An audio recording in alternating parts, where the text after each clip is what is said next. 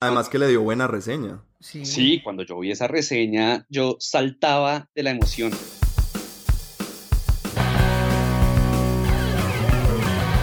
Este es nuestro episodio número 11 del podcast de la mesa. Hoy continuamos con la entrevista que hemos estado haciendo con nuestro amigo Javier Velázquez de Azar Juegos desde Bogotá. Y vamos a hablarles específicamente hoy sobre los juegos que ellos han producido, lo que los que nosotros hemos jugado y también un poquito sobre lo que viene más adelante. Entonces espero que les haya gustado la primera parte y hoy disfruten la parte 2 de nuestra entrevista. Hola, ¿qué tal? Bienvenidos amigos y amigas del podcast de la mesa. Eh, mi nombre es Andrés Sierra. Y yo soy Alejandro Henao. Y este es el episodio 11 o la segunda parte del especial sobre juegos colombianos que veníamos tratando desde el episodio anterior.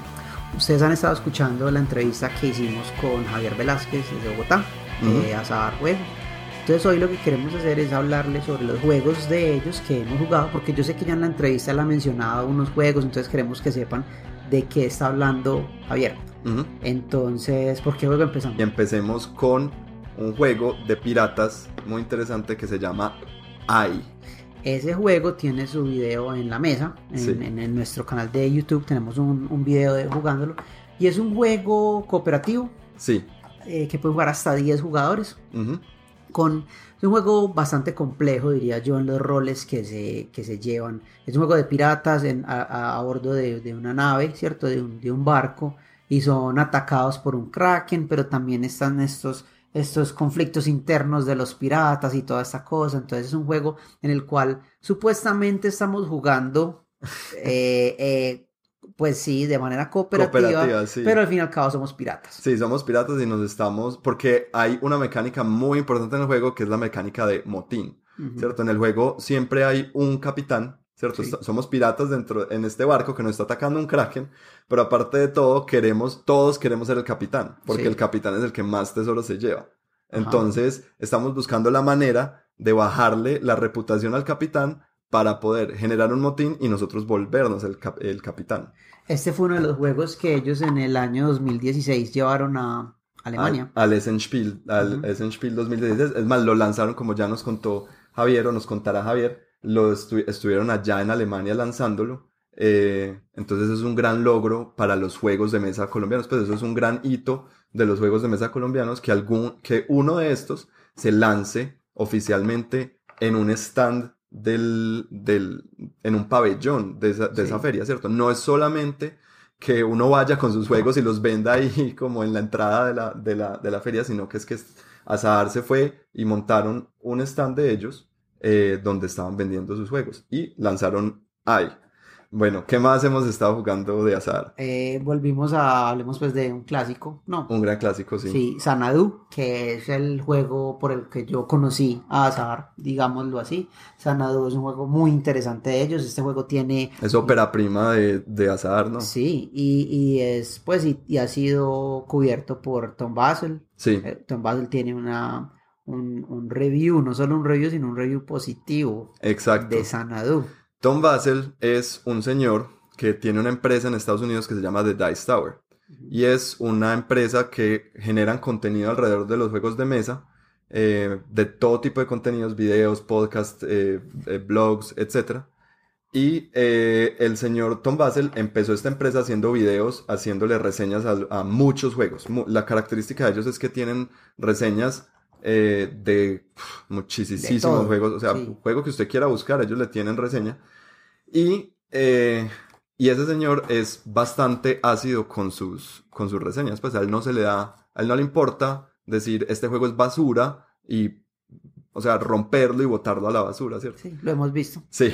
Hawái. Entonces, entonces que él haya tenido Sanadu y le haya hecho eh, reseña y le haya gustado y haya dicho que es un buen juego, creo que es otro granito para los, para los juegos de mesa colombianos, ¿cierto? A mí me gusta mucho Sanadu, es un juego muy diferente a, a otros juegos que, que hemos jugado y tiene unas mecánicas muy interesantes. En Sanadu estás construyendo eh, casas, palacios. Eh, estás construyendo el palacio del Khan, ¿cierto? De, de, de Kublai Kai, ¿cierto? Sí. Y, y eso es un arquitecto, entonces el juego es un juego de cartas nada más, no hay otros componentes, sin embargo, el, la reversa de las cartas se utiliza como trabajadores. Sí. Lo cual es bastante innovador, pues me parece que es muy chévere. Esa es de las partes más bacanas de ese juego. Sí, entonces uno, uno las mismas cartas de la mano las, las, las, utiliza volteándolas como trabajadores para ir construyendo y para ir sacando eh, los recursos que se necesitan para construir otras edificaciones en tu, en tu, en tu, lado, pues. Es un juego, em, yo se lo he mostrado a amigos que nunca han jugado juegos de mesa y ha gustado bastante, ¿cierto? Tiene ciertas cosas complejas como el hecho de que lo primero que uno hace en su turno es vender edificios. Entonces, cuando se lo explicas a alguien que no conoce nada, dice, ¿cómo así que lo primero es vender edificios? ¿Qué edificios? Y uno es como, ah, esperen, entonces, o sea, es un juego de esos circulares em, que se me ha vuelto un poco a veces difícil de explicar, pero es muy bacano, pues es, es muy innovador. Sí, uno, uno, sí, uno presenta sus edificios al CAN. Sí, yo lo trato de poner de esa manera y así ven como, ah, claro, porque es que yo constantemente estoy escribiendo, eh, perdón, estoy construyendo para el CAN. Exacto. Eh, de este juego pues hablamos bastante en la entrevista y, y, Javier nos explica pues toda esta cuestión de eh, que el juego se, se se produce en Europa en este momento, que fue comprado, pues los derechos del juego los compró otra empresa. Pero no, no, spoiler alert, no les conté. Bueno, sí, ya ustedes verán. Eh, otro juego de azar fue Guatavita. Guatavita. Guatavita es un juego que cuando iba a salir, yo me acuerdo que yo desde el principio supe que lo iban a sacar y lo compré antes de que saliera. Me mandaron una de las primeras ediciones del juego y es un juego eh, en el cual cada jugador es una, es una empresa, pues como como cavando en la laguna de Guatavita, sacando el agua de la laguna para la, secando la laguna, tesoros. Eh, para los que no estén como muy familiarizados, Guatavita, o sea, me imagino que es, una leyenda común El Dorado, ¿cierto? La leyenda del Dorado. La leyenda del Dorado, esta, esta leyenda en que, según cuentan pues los, los historiadores, cuando los llegaron los conquistadores, los, los indígenas nativos colombianos pues tenían una cantidad ridícula de oro y uno de sus eh, rituales era ir al, a, la, laguna y echar, pues como a, manera de sacrificio para los dioses, una cantidad de oro muy grande al fondo de la laguna, ¿cierto? Em, y esa es la leyenda del Dorado y, se cree que eh, donde se hacía era en la laguna de la Guatavita, ¿cierto? Sí, entonces por eso, pues basado en eso, existe el juego. Y eso es lo que a mí más me gusta del juego, que yo creo que, pues como juego colombiano, toma una temática muy muy de acá, pues muy, muy nacional, nuestra, de nuestra cultura. Eso es lo que más me gusta y es algo que yo incluso en la entrevista lo hablé. A mí me gustaría mucho que los juegos colombianos de una forma u otra empiecen a tomar como eso o que al menos muestren esos aspectos. Eso me gusta mucho de Guatavita, sí, porque, la temática del juego. Porque Colombia, o sea, no solo basta con que produzcamos juegos en Colombia, sino que aquí hay un montón de elementos eh, que podemos tomar de nuestra cultura o de, de nuestra biología o de lo que sea y, y mostrarlo al mundo por medio de los, de los juegos de mesa, ¿cierto? Eh, entonces me parece muy interesante que Guatavita para mí es, es, de los primeros juegos comerciales que yo, que yo he visto que no es solo producido en Colombia, sino que es un juego sobre tema, pues con temática colombiana. exacto, eh, eh, exacto. Y es un euro, es un juego euro 100%, pues entonces, interesante. hablemos de los juegos de cartas. Sí, ellos tienen una línea como ¿Cómo es que se llama esta línea que ellos, eh, ellos sacaron? Ah, eh, Ring Brain Games. Sí. Que son, es como una línea de juegos pequeñitos de cartas eh, que vienen en una caja muy pequeña. Em, fácil de llevar a todas partes. Simplemente es un deck. Y facilísimos de, explicar, ¿cierto? En este momento tenemos dos acá, que tenemos Focus X y, Hot Potato. Hot Potato. Sí. Em, Focus X, yo quiero empezar hablando por este, es un juego de esos en los que se han jugado Fantasma Blitz. Es un juego en los que uno saca varias cartas y las cartas tienen dibujos raros, ¿cierto? Y lo único que tienen es que de pronto comparten algún color o alguna forma. Sí. Y uno tiene que estar pendiente y, y, ser muy rápido en identificar patrones entre las, entre las cartas. Es un juego muy bueno para jugar con niños o un juego fácil de, de, agilidad mental. De eso es el juego. Es pura agilidad mental. A mí me parece muy difícil. Pues me gusta, pero es un juego bastante difícil porque requiere bastante agilidad. Que vos puedas identificar rápidamente estos patrones que, que, se están repitiendo en las cartas. Entonces eso es interesante. Sí, y el otro juego es, es Hot Potato. Es un juego de lo que nosotros llamamos Push Your Luck. Es un juego de, de suerte, de ir sacando cartas de, de, un deck e ir pasando el deck a otros jugadores. La cuestión es como, y, y esto es algo, es, es, un, es una expresión Em, que se, se, escucha mucho en el inglés y es eh, pues la patata caliente. Uno con una papa caliente en la mano la quiere pasar rápido porque le está quemando las manos y ese es el juego de ir pasando rápido las cartas que no te explote a ti en la mano, lo cual te eliminaría el juego. Sí, porque es que además eso es un juego pues como muy común en Estados Unidos, ¿cierto? De, de eh, pues en, en, en programas de concurso en televisión, pero también en eh, han salido juguetes de esto que es de ir pasando como un tingo, tingo, tango, ¿cierto? Como ir, vas pasando, vas pasando y a alguien le va a tocar. Entonces es un juego de cartas que simula esto, ¿cierto? Sí, es que uno no quiere que, que uno no quiere quedar con la papa caliente, ¿cierto? Sí, mírenlo como una alternativa a los juegos de fiesta normales que hay, que es el, el Uno, pues es un juego muy común que a la gente le gusta mucho jugar acá. Esos juegos son, son jueguitos de cartas fáciles de jugar que se pueden jugar en una fiesta con los amigos. Sí, estos juegos de Ring Brain los, eh, son recomendados para que lleven a fiestas, para que se los muestren amigos. Súper chévere. Muy bueno, son una excelente opción para dar de regalos, por ejemplo, cuando necesiten dar un regalo eh, pequeño a, amigos, eh, es, es una buena opción. Bueno, y sin más, entonces queremos dejarlos ahora con la segunda parte de la entrevista y nos vemos al final, al final de esta segunda parte. Eh, entonces, eh, disfrútenlo. Pero entonces, a ver, yo, yo intento eh, entender un poquito. O sea, primero nació Sanadu y Azar nació como una necesidad que tenías de producir Sanadu, ¿cierto? No, no, no yo quería diseñar juegos, todavía Sanadu. De que querías crear un juego, ¿cierto? Sí, yo en ese momento quería crear un juego. De hecho, cuando, cuando, cuando sale la idea de, de Azar, de hecho, el primer proyecto era, eran tres juegos. Teníamos tres formatos de juegos, de los tres juegos el único que salió fue Sanadu. Eh, no sé si se acuerdan, el primer Sanadu tenía unas cartas de promoción de un juego que se iba a llamar Wonder Wars, que era de Alicia en el País de las Maravillas. Sí, sí, yo te, es más, tengo, tengo aquí esa pregunta porque te iba a preguntar qué carajos pasó con ese sale? juego. No, Lo estoy esperando desde el Nutacón. sí, ese, ese, juego nunca salió. Las mecánicas, de hecho, yo todavía tengo por ahí escritas las mecánicas del juego yo sentía que le faltaba, nunca, nunca me sentí totalmente contento con el juego, pero nuevamente, yo no soy de sacar juegos perfectos, yo prefiero que el juego salga imperfecto, pero que salga. Eh, pero el problema fue que eh, eh, Wonder Wars dependía mucho en ese momento, porque incluso arte hicimos, ¿sí? arte, el juego tenía arte y tenía mecánicas y sí había trabajo sobre ese juego. Pero cuando, cuando empezamos con Sanadu y cuando vimos que no íbamos a vender las 500 copias en los primeros tres meses como creíamos, eh, nos tocó matarlos, la idea de sacar los otros dos juegos. No teníamos la plata, el presupuesto para producirlos. Entonces quedó archivado, quedó archivado. Cuando finalmente decidimos desarchivar Azar como publicadora con Guatavita, Guatavita sale del, del, proyecto de grado de diseño industrial de, Santiago Salazar, otros los socios de Azar. Eh, y en ese momento Azar decide, pues ya tenemos este juego, con todo maqueteado, él ya había producido una copia para, para su tesis, todo, era sacarlo.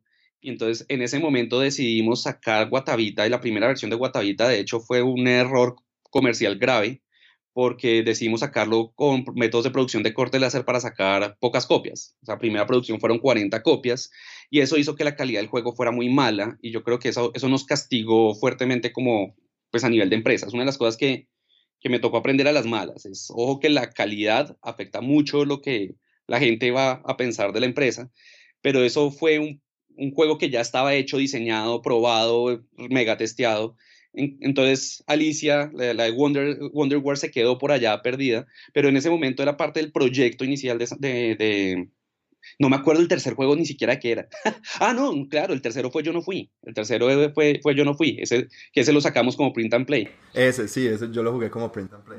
Ese lo sacamos como print and play porque nuevamente no había forma de producirlo. Entonces dijimos, hagámoslo de todas formas, saquémoslo como print and play y miremos qué pasa. Experimentemos, porque qué más. Entonces sacamos ese como print and play, pero el de Alicia sí quedó en el olvido. Y a mí Santiago Carratico me dice, ole, el de Alicia era chévere, deberíamos algún día sacarlo. pues yo, eh, yo, tenía esperanzas de que hoy te iba a preguntar sobre eso y me ibas a decir, ah, sí, no, ese está, ya está en el pipeline, ya, ya viene, ya viene. Ese, ese estaba en el pipeline siempre, lo que pasa es que no se mueve en el pipeline. En el pipeline. Se quedó embotellado. Claro, se quedó embotellado. Y a mí devolverme el pasado me cuesta mucho trabajo. Incluso sacar taquión ha sido muy difícil. Y ya lo, lo tengo listo hace dos años, ilustrado y todo. Ese juego de Alicia, ¿cómo era el juego? ¿Qué tipo de juego Porque era? yo creo, para, para mí, es, el mundo de Alicia en el País de las Maravillas es un mundo que nos, nos explota. O sea, se ha hecho muchos juegos, pero no los suficientes, creo no, yo. No, yo tengo uno que no es un buen juego. El que yo tengo de los dados. Que y la gente este sigue explorando Cthulhu o sigue explorando zombies y no sé qué. Y Alicia en el País de las Maravillas, ¿qué pues? Claro, y es, es claro, lo, que pasa es que capturar lo wacky, lo, raro de Alicia en el País de las Maravillas en un juego que tiene un formato tan estructurado, con reglas tan estructuradas, no es fácil, no es fácil. Entonces, parte, por ejemplo, ese, ese juego que eran, eran losetas hexagonales, era un juego de control de territorios con unas losetas hexagonales, y la idea es que cada personaje estaba representado por una loseta, o sea, cada territorio era un personaje, y dentro de ese personaje uno tenía tropas que eran manejadas por el personaje, y dependiendo del personaje, esas tropas adquirían distintas habilidades que tenían que ver con, con, con la característica del personaje. Y lo que pasaba era que, digamos, como la idea wacky que yo estaba tratando de plantear alrededor de Wonder Wars era que lo que se movían no eran las tropas, sino los territorios. O sea, básicamente el mundo estaba tan loco y desconfigurado que usted movía todo el territorio de Alicia por el tablero y lo pasaba a otro lado y desde ahí atacaba. Entonces, esa era la idea detrás del juego y, y tenía unas cosas, llegó a tener cosas muy interesantes cuando hicimos el testing. Yo creo que el juego pudo ser al menos interesante. No sé si bueno, yo no estoy seguro en este momento si decir que el juego era bueno, pero tenía, tenía cosas que me parecía que valía la pena explorar.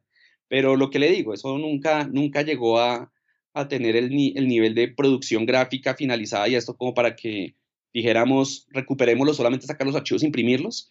No, nos tocaría sacar otra vez las reglas, desempolvarlo, volver a probarlo, nos tocaría hacer un proceso largo. Y, y claro, uno, uno empieza a, a pensar en todos los nuevos proyectos que vienen adelante y le cuesta trabajo devolverse a los que ya tenía atrás. Bueno, pero yo guardo esperanzas porque mi carta, mi carta de promo que me llegó en, en, en Sanadu todavía la tengo y espero algún día poder usarla. sí, sí, sí, sí, sí. Sí, claro. Entonces, fíjense que Azar nace, conceptualmente nace primero. Digo nace primero conceptualmente porque nosotros cuando ya teníamos Sanadu y cuando ya lo tuvimos eh, listo para imprimir, fue cuando realmente hicimos la constitución de la empresa en Cámara de Comercio. Antes no. O sea, nosotros teníamos cinco meses trabajando la Sanado y cuando en el quinto mes ya podíamos, ya dijimos, ahora sí podemos sacar esta vaina adelante. Eso fue septiembre, septiembre 14, si no estoy mal es el cumpleaños de Azar. Eh, nos fuimos a Cámara de Comercio, constituimos la empresa. ¿De qué año? Del 2012. Eso fue, nosotros nos pusimos como deadline que Sanado tenía que salir para ese sofá que eso fue un dolor de cabeza lograr hacerlo, pero pues finalmente lo logramos sacar. Eh, pero fue en ese momento, fue, fue, pero, pero primero, o sea, quería diseñar juegos, nace la idea de sacar la empresa y una vez teníamos la idea de sacar la empresa, pues teníamos que resolver la parte de los juegos, teníamos que sacar juegos para que la empresa funcionara. Eh, y de ahí es que nace Sanado. Luego empezaste a hacer, o empezó, empezaron ustedes de, en Azar a hacer un, como una ronda de, mm, de, de marketing o cómo se llama eso, pues de, vender el juego, ¿cierto? Y me acuerdo que ahí fue cuando yo te conocí, que fuiste al Nutacón, a ese sofá pues no fui, pero, pero me imagino que pues eh, las experiencias que nos estabas contando antes, pero tuviste una experiencia más adelante que a mí me parece increíble y es que fueron y lo presentaron en Essen. En Essen. Eh, y en Essen de hecho lanzamos fue ahí. Allá estaba, porque en ese ya Sanadu eh, lo estaba vendiendo Queen Games. Entonces, digamos que el, el, proceso de... Contanos eso, ese, como esa internacionalización de, de Sanadu y, el, y la experiencia, e, es, ¿eso fue el, el Essen de qué año?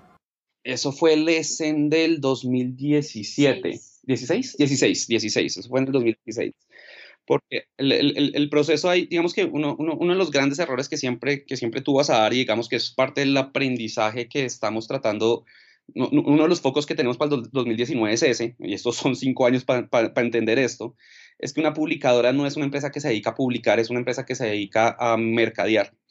Y nosotros en mercadeo, ninguno de los socios, nadie, ninguno de los que ha trabajado en Azar alguna vez, es, ha sido bueno para eso. Mercadear nunca ha sido muy fuerte. De hecho, de hecho, yo ustedes no los conocí en, en Utacón. Yo me fui a Medellín y jugué con ustedes enfrente de Draco.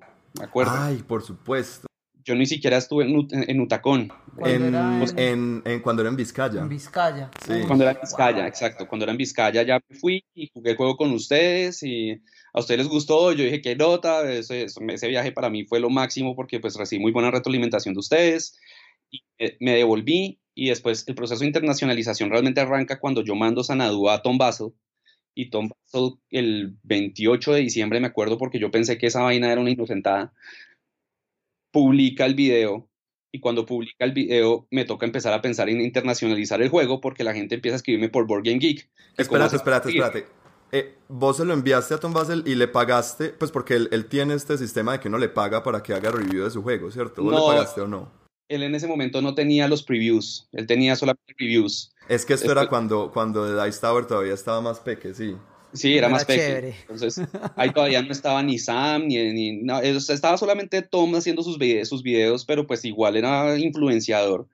Y le mandé, yo lo que hice fue, mi proceso fue escribirle por Facebook y le dije, Tom, tengo este juego colombiano, eh, me gustaría mandárselo para que lo jugara si no me hace el video, pues al menos me gustaría que lo recibiera, al menos puede decir que tiene un juego exótico colombiano. O sea, eso fue lo que yo le dije, al menos por lo exótico. Recíbamelo por lo exótico, por lo raro. Un juego caribeño. Sí, caribeño, sí, el exotismo. Y entonces él me contestó eh, mandándome la dirección y yo le mandé el juego por correo postal y, y no supe de eso durante tres, cuatro semanas hasta que en diciembre alguien me mandó el enlace porque yo no me di cuenta, alguien, alguien, alguien del grupo de juegos de mesa de Bogotá me mandó el enlace, mire, su juego fue reseñado por Tom Bass. Brutal. Además que le dio buena reseña. Sí. cuando yo vi esa reseña, yo saltaba de la emoción. O sea, pues, claro, pues, porque es que Tom Basel es una persona que no se le da nada a decir, este juego es basura. No, pues, claro, sin problema. tirarlo a la basura. Sí. Sí, y, cuando dijo, este es uno de los juegos innovadores, uno de los pequeños juegos innovadores, más innovadores que he jugado en mucho tiempo, yo dije, esta vaina, ya, ya, ya, yo no sé. Ahora, es, por ejemplo, eso debió haber sido para mí una oportunidad de mercadeo grande que yo nunca aproveché, porque nuevamente yo no, no, no tengo cabeza de mercaderista. Entonces, nuestras nociones de mercadeo eran, pues paguémosle a Facebook para publicar cosas de, mira, aquí está el juego, eh, cómprelo, y eso no funciona, pues montamos la tienda en línea y pues una tienda en línea sin mercadeo no funciona.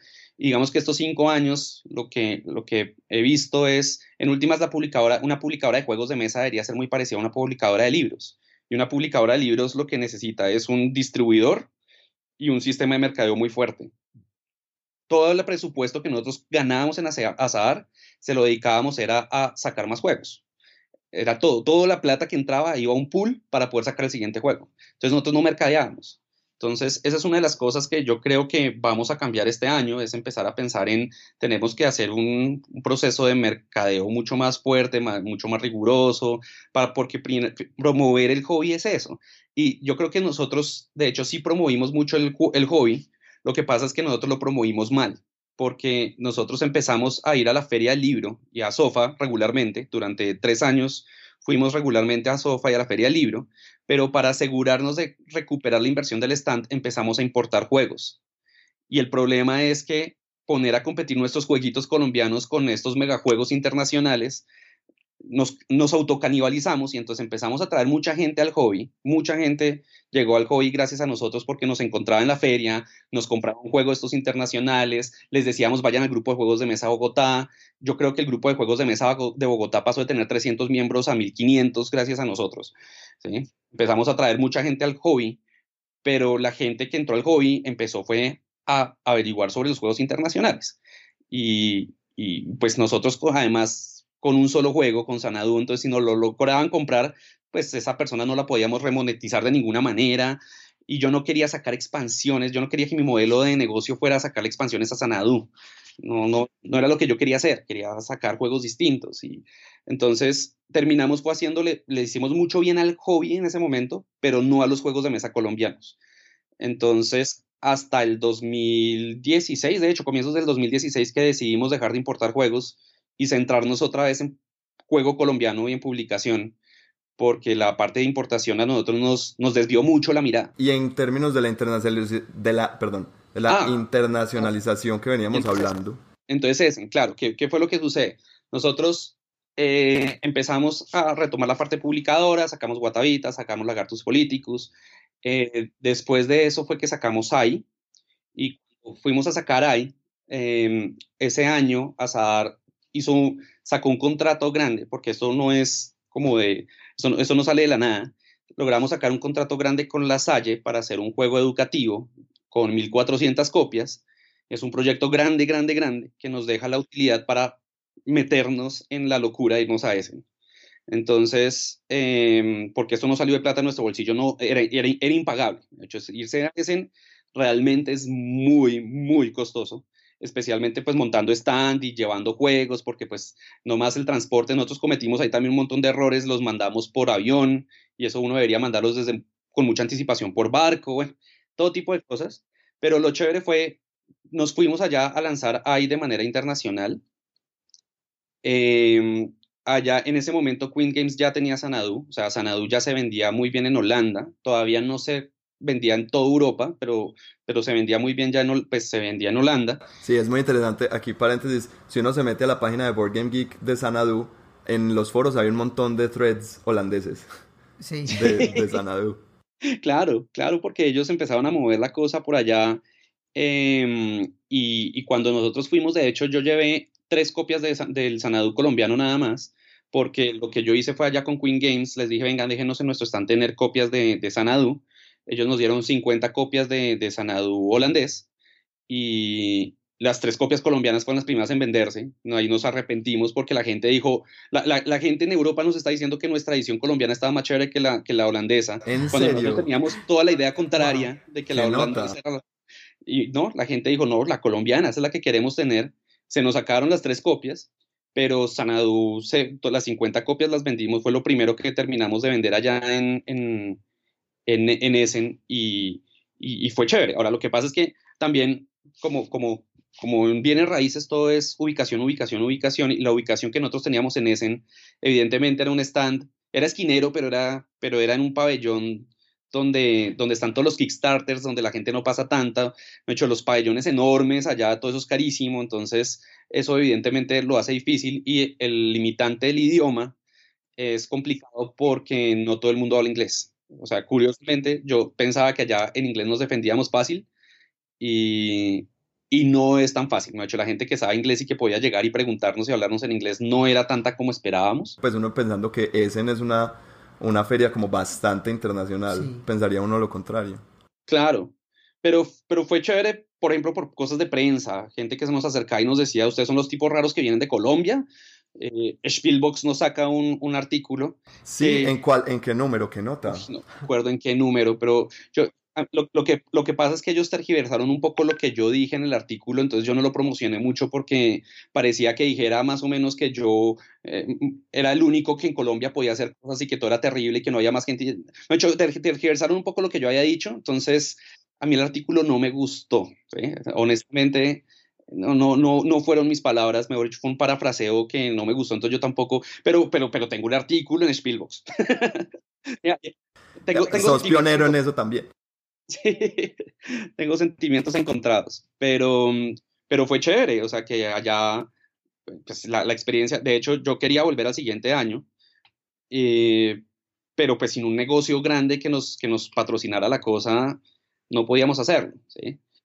Entonces no lo hemos podido volver a hacer, no, hasta hoy, estos no lo hemos podido volver a hacer, quisiéramos hacerlo, si efectivamente esto volviera a crecer lo suficiente, volveríamos a hacerlo, porque de todas formas la, recepción de la gente ante esta empresita, además porque dentro del, del, pabellón que estábamos, la mayoría eran diseñadores que tenían un solo juego, eran de Kickstarter y que tenían un solo juego y entonces era un solo stand para un juego. En cambio nosotros éramos los únicos que nos veíamos más como publicadora y teníamos cinco o seis juegos eh, em, pues para exhibición. Entonces eh, eso, eso fue chévere, eso fue... En otro podcast de juegos que oigo que se llama El Entreturno, que es, es chileno, es muy chévere, ellos hablan mm. eh, sobre, en Chile ya lo están empezando a hacer, eh, una cosa que hicieron los brasileros y es, se juntaron varias, varias publicadoras en Brasil y con el, creo que es por, el, por medio del Ministerio de Cultura, arman un, un stand grande en Essen sobre juegos brasileros.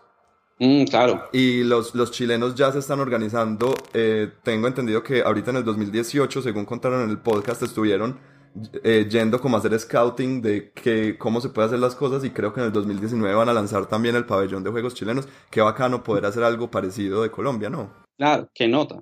Ahora, ¿qué, es lo que pasa? Que Chile, Chile en términos de cantidad de publicadoras y, digamos, de mercado, mercado no, de, de, cultura, o sea, de todo lo que gira alrededor del mercado de los juegos de mesa está mucho más adelantado, ¿sí?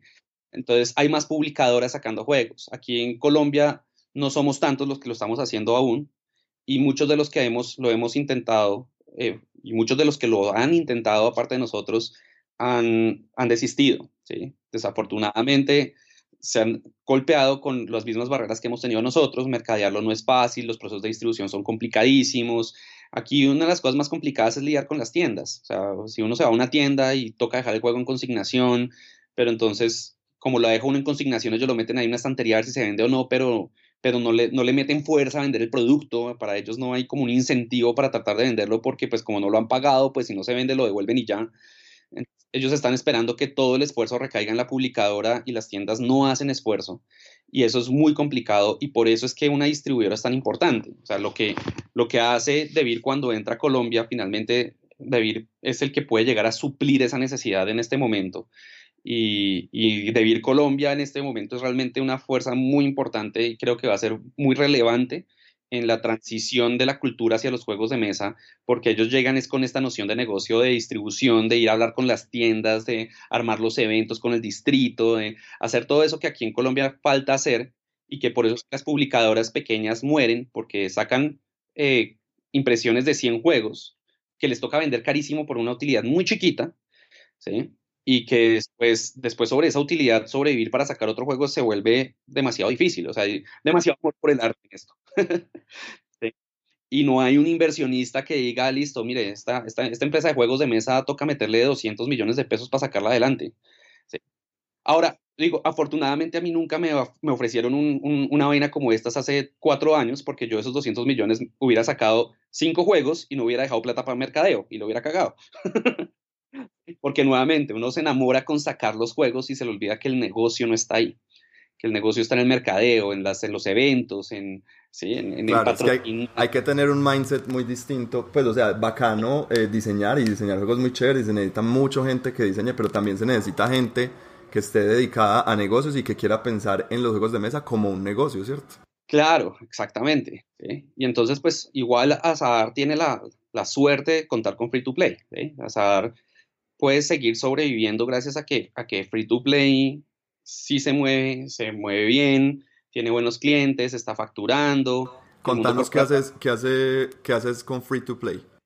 Free to Play es eh, una empresa especializada en gamificación. Nosotros trabajamos con procesos de gamificación con las empresas y tenemos todo un marco de trabajo alrededor de juegos y motivación humana. Esto es un, está como en, el límite entre el diseño de juegos, la motivación humana y el diseño sistémico, y la, la, teoría de, complejidad sistémica. O sea, tiene toda una noción fuerte ahí, compleja, académica, y nosotros a través de eso lo que hacemos es tratar de crear juegos para hacer transformación cultural y aprendizaje en las empresas. ¿sí?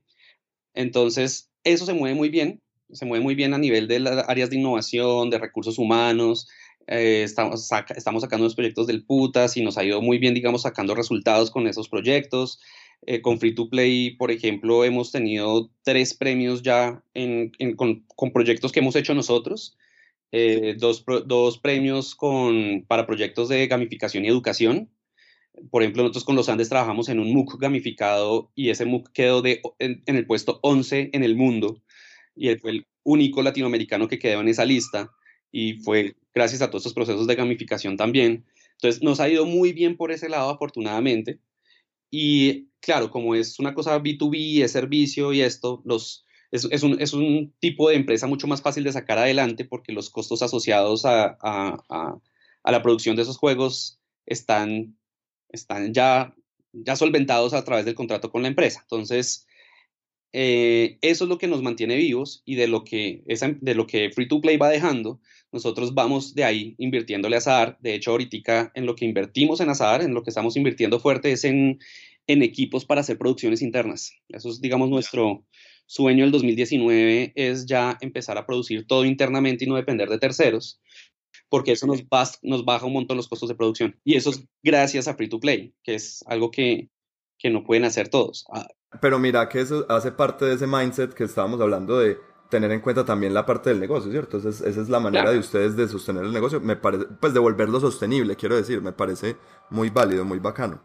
Claro, Y ya volviendo un poquito a los juegos de mesa y a los juegos de mesa colombianos, yo te quería preguntar, ¿cómo ves vos el estado de los juegos de mesa colombianos en este momento? Yo creo que ha, mejor dicho, está, está cogiendo mucho impulso, eso es chévere, digamos que el estado, en términos creativos, o sea, digamos que dividiendo un poco la cosa a nivel, a nivel, creativo, siento que ya hay mucha gente planteando, juegos más interesantes, porque parte de lo difícil, que, de, lo, de lo difícil de atraer a diseñadores de juegos a, a, meterse a, diseñar es que, por ejemplo, en, en, Azar nos llegan, nos llegan bastantes correos de gente que nos dice, mire, tengo una idea de juego, me gustaría publicarla, quisiera hablarla con ustedes, y cuando me mandan la idea del juego, son juegos que están basados en los juegos tradicionales, o sea, son roll and move, son, son, son jueguitos, son ajedrezes, ¿sí? Me hecho, está todo muy basado en lo que conocen y entonces a mí me toca ponerme la tarea de decirles, mire, si usted quiere diseñar juegos y le gustaría que Azar le publique, jueguese un Catán, jueguese un Carcassonne, empiece por esos juegos, vea otras cosas. Toca educar a los diseñadores. Claro. claro. toca educar a los diseñadores, exactamente, ¿sí? Y, y, pues evidentemente no es fácil porque pues un diseñador no quiere escuchar que, que su juego es malo, ¿sí? Y, yo ni siquiera les digo que sea malo, porque es que hablar de bueno y malo en calidad, en términos de experiencia, de pronto uno de esos juegos se vuelve un hit y termina vendiéndose un montón, pero no está alineado con el tipo de juegos que, que, queremos sacar con Azar, que son más, más, juego moderno. Entonces, digamos que el cambio que hemos visto ahorita en el último año es que ya ha habido mucho más gente explorando ideas de juegos más interesantes. Eh, mucha gente que, por ejemplo, con Creo mi juego, nuevamente con Carlos Reyes, eh, Creo mi juego tiene, lo que hizo fue precisamente montar los métodos de producción para poder sacar juegos en pequeñas cantidades y le está ayudando a los diseñadores a sacar juegos en 20, en 20 unidades, 50 unidades, unidades pequeñas a buen precio y a venderlos y a comercializarlos. Y eso también abre una cantidad de posibilidades en un mercado muy nicho y chiquito, eh, pero, pero, pero que está moviendo un montón de cosas, que está moviendo muy bien. Entonces, eh, en este momento siento que hay un movimiento fuerte hacia, hacia empezar a ver diseñadores con muy buen potencial que se necesita.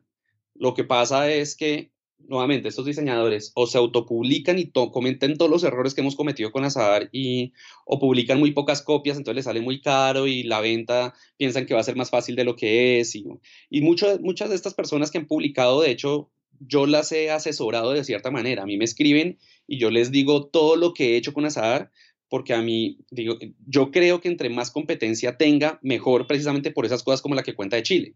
Porque si somos ya una, si somos 20 empresas de juegos de mesa pequeñas uniéndonos, armando, patrocinando eventos como Nutacon. Porque ¿qué pasa con Nutacon? ¿Por qué Nutacon no, no, no sigue? Porque una empresa de esas debería depender de la gente que realmente le interesa que, esas, que esos eventos se den. Y esas son las empresas que tienen negocio.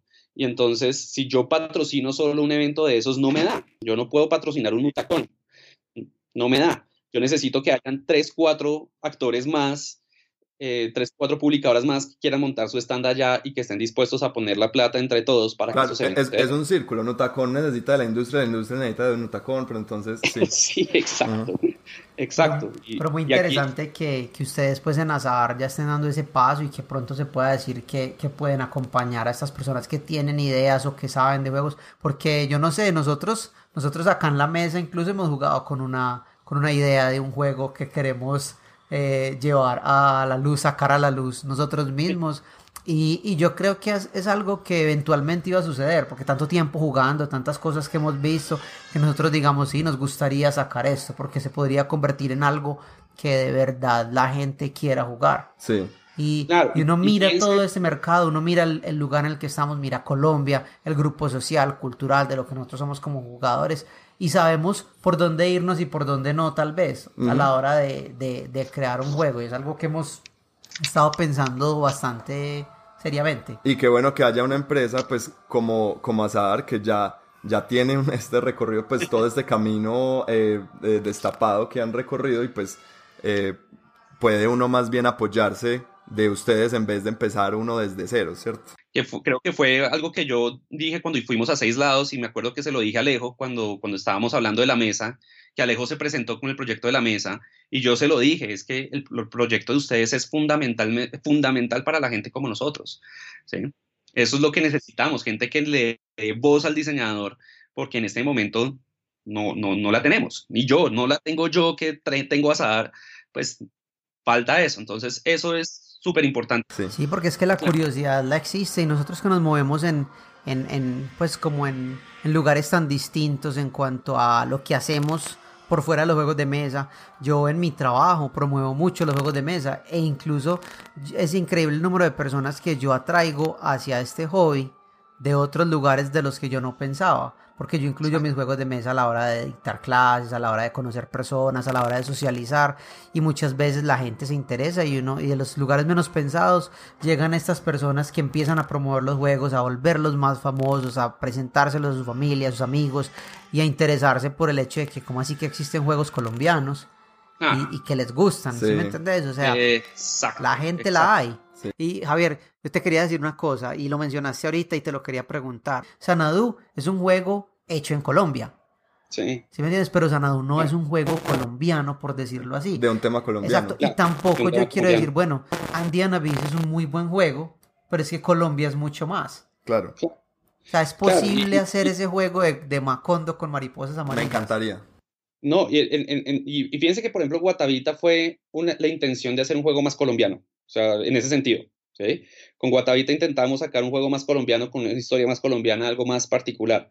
De 100 años de soledad, a mí, por ejemplo, yo, diría, yo sería absolutamente feliz sacando un juego de 100 años de soledad. El problema que tienen todos esos juegos son problemas de IP, de, propiedad intelectual. Entonces, yo decía, si yo quisiera retematizar Sanadu para que, o sea, si por puro mercadeo, sin, sin hablar de realmente, sería mucho más chévere hacer un buen juego de 100 años de, 100 años de soledad que retematizar Sanadu, por ejemplo. Eh, pero si yo quisiera retematizar Sanadu, lo que me tocaría a mí invertir en negociar la IP para poder hacerlo y las regalías y la cosa y que le crean a uno que el juego sí se va a vender porque pues es una empresa muy chiquita, todo eso es muy fregado. Entonces, por ejemplo, juegos de IP colombianas, yo creo que eso será algo que pasará en cinco o seis años, espero, si esto, si, si esto crece, eh, cuando las, las, las, productoras de otros tipos de medias empiecen eh, a ver en el juego de mesa un potencial medio de mercadeo y de, y de creación de mundos alternos y, sí, de, que le puedan apostar a eso. No, y porque, hijo de madre, si hay juegos, o sea, si hay una cantidad de juegos de Game of Thrones, que yo digo, pues si, si, les gusta Game of Thrones, léanse 100 años de soledad y van a ver, pues, o sea, una, una, una, novela que para mí se le, pues, eh, pues iguala y supera a Game of Thrones, eh, ¿por qué no explotar esa IP, cierto? Así como explota Game of Thrones, que me imagino, estoy seguro que pagar los derechos para sacar un juego en, en, en, Canción de Hielo y Fuego debe ser costosísimo, ¿cierto? Costosísimo, claro. Ahora, lo que pasa es que esas IPs entonces le aseguran a uno un montón de ventas fijas, ¿sí? Entonces, esas IPs que en general son muy buen negocio. Yo quería hacer, por ejemplo, un juego de Doctor Who. Yo siempre quise hacer un juego de Doctor Who y dije, pero ¿cómo hago yo para convencer a estos manes de la BBC, que a una empresita chiquita colombiana, y eso no se convence sacando un buen juego? O sea, no es Doctor Who y Alejo ahí mismo abre los ojos. Y... no, y, claro, no es un tema colombiano, pero es el mismo modelo. O sea, yo no puedo sencillamente decirles, mire, este juego es del putas. Sí, puede ser del putas, pero usted cómo lo va a comercializar. ¿Qué canales de distribución tiene? Eh, ¿Usted ya tiene, ya puede meterlo en la Panamericana? No, señor. Ah, yo, Pepe Ganga, no, señor. Jumbo, no señor. no, y no solo eso, también, también podemos hablar, es que Colombia también es pájaros, Colombia también es flores, Colombia también es café, Colombia también es un montón de cosas que tal vez eh, se puede ir por otro lado, o sea, es algo que yo, que yo pienso sin caer en el cliché también, ¿sí me entiendes? Pero hay otras cosas que nos identifican. Ahora que va a salir, eh, va a salir un juego de, de Stone Games que es Wingspan, que es como uno de los más anticipados de, de 2019, que es sobre aves.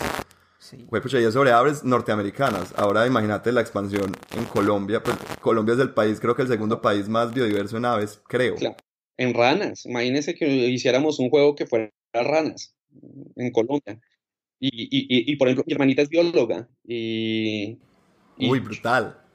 Aprovechar. Yo podría cogerla a ella de, de, fuente académica para sacar un juego de esos pero re breve, ¿sí? Y la, la cosa, y, y, me gustaría hacerlo, ¿sí? Pero pues, nuevamente, todo está dentro del proceso. Y la, lastimosamente, muchas decisiones de tematización de los juegos, uno las toma, especialmente en empresas, cuando la empresa es muy chiquita, pensando en qué temas pueden ayudarle a vender más, ¿sí? Entonces, no es gratuito que ahí sea de piratas. Los piratas yo no he querido sacar un juego de zombies porque hasta que no se me ocurra una mecánica que no sea lo mismo que todos los demás. Sí, no. Por favor, no saques ni zombies ni Cthulhu. Suficiente. ¿Qué necesidad Cthulhu tampoco quiero sacarlo efectivamente. Cthulhu me parece una IP demasiado trillada.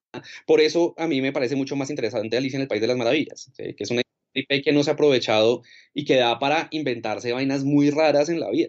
Entonces, ese, esa, esa idea me parece mucho más interesante, pero que esto pueda llegar a temas colombianos me parece muy bacano y yo creo que eso es un, ahí tiene que haber un movimiento natural hacia explotar lo que, lo que Colombia vende naturalmente, ¿sí? Como que se muestra, ¿sí? Bueno, Javier, te agradezco mucho, se nos está acabando el tiempo, me, me encanta esta conversación, pero antes de terminar, eh, nosotros hemos tenido un par de invitados y siempre nos gusta hacerles esta pregunta como para que la gente te conozca un poquito en, en cuanto a juegos de mesa y es danos tu top 3 y tu bottom 1, ¿cierto? Eh, no necesariamente tiene que ser en realidad, pues porque siempre me dicen, ay no, es que pensar en mis tres, no, tres juegos en este momento, en este momento que se te vengan a la cabeza como muy buenos juegos y uno que no te guste definitivamente. Ok, sí, así, así, me parece más fácil, porque sí, top, yo nunca he podido con top de nada, pero juegos que se me vengan a la mesa, a la, a la mesa, mire, a la mesa, que se vengan a la mesa, que, se me vinieran a la mesa en este momento para empezar a jugarlos ahorita. Eh, siempre recuerdo mucho, por ejemplo, Alquimistas, Alchemists, me parece un juego absolutamente brutal, es impresionante ese juego, lo, lo, lo, lo interesante que me puede llegar a parecer.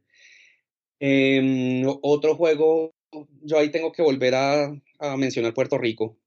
Le tengo, le tengo un aprecio emocional. Está en tu corazón, sí. Sí, sí, todos tenemos uno. Incluso ya no lo juego tanto, ya no me parece tan bueno como otros juegos que hay, pero, pero Puerto Rico lo tengo como en mi, en mi, Todos tenemos ese juego que añora, pues que, que, lo guardamos, así ya nunca lo juguemos y, lo llevemos años sin jugarlo, lo tenemos ahí como en el corazón. doradito, sí. Exacto. Eh, el tercer juego, ¿cuál podría ser? Yo, creo yo creo que podría mencionar Seven Wonders. Y lo digo porque si ustedes vieran mi biblioteca de juegos, es el juego más desgastado que tengo. Lo saqué, lo jugué mucho, era fácil de explicar a gente distinta. Eh, también tenía esta cosa de acciones simultáneas que era muy bacano, pero tenía un nivel de complejidad Seven Wonders siempre ha sido un juego que, que también me, me lo, digamos que, que, ha sido importante para mí, que esa pobre caja hasta que se me desbarata, ese pobre juego. Pero eso es bonito, ¿no? Pues a mí me gusta mucho cuando un juego, pues cuando empieza, listo, es triste que un juego se te empiece a desgastar, pero eso quiere decir que lo has jugado mucho, que le has sacado mucho provecho sí, a ese así juego. es uno de mis Dixit, eh, la cajita ya se está empezando a desbaratar y todo. Y... Sí, sí, Mi, mi, carcazón es un desastre. el juego que no me gusta, y estoy hablando no como diseñador de juegos, sino como jugador. Sí, completamente subjetivo. Subjetivo, sí, porque, porque el juego como juego tiene muchos méritos, pero que yo no puedo jugar es Agrícola. Agrícola es, un, es un juego de amor y odio, eh, pues es, muy normal eso, sí. Yo nunca he jugado. mis amigos lo adoraban, lo tenían en un pedestal, así mal. Y, y, y yo creo que en parte es, es, un juego que tiene una curva de aprendizaje muy larga y entonces las pocas veces que lo jugué lo jugué, con gente muy buena, yo siempre terminé en puntos negativos con todas las cartas de mendigo ahí. Y, y, sí, ah, no, no es que es un juego, es, es, es, es, un juego de amor y odio porque no es, un, no es un juego que vos aprendes a jugar en dos o tres partidas, hay que, hay que dedicarle varias partidas. Y entonces, cuando ya lo aprendes a jugar, tenés que gastarle como en el setup, no solo setear el juego, sino que todos se tienen que sentar a mirar las cartas que le tocaron y empezar a generar la, la estrategia desde, desde antes de empezar a jugar. desde antes. Sí, sí. Entonces, no, no, Agrícola nunca, no lo tengo, nunca lo he querido tener. Sé que, sé que la gente lo, lo, sí, eso, es de amores y odios. Yo estoy más por el lado del odio con ese juego, es como de los pocos juegos que, que me despiertan. Hay, hay, muchos juegos que no me gustan, pero no me despiertan emociones negativas así fuertes. Agrícola sí lo hacía. Bueno, Javier, desde la mesa, desde el podcast de la mesa te felicitamos. Eh, como lo dije al principio, sos un pionero con Sanadu, con Hot Potato, con Azar Juegos, con Free to Play, con haber ido a Lesson, con que Tom Basel te haya hecho eh, una reseña buena de tu juego, con que Ketty te haya hecho un eh, aprender a jugar, no, con un montón de cosas. Has abierto camino para todos y eh, te felicitamos y te agradecemos por eso. Muchísimas gracias, Javier. Adelante y aquí siempre tendrás apoyo en el podcast. Muchas gracias, Javier. Mil y mil gracias. Que estés muy bien. Chao. Hasta luego. Chao.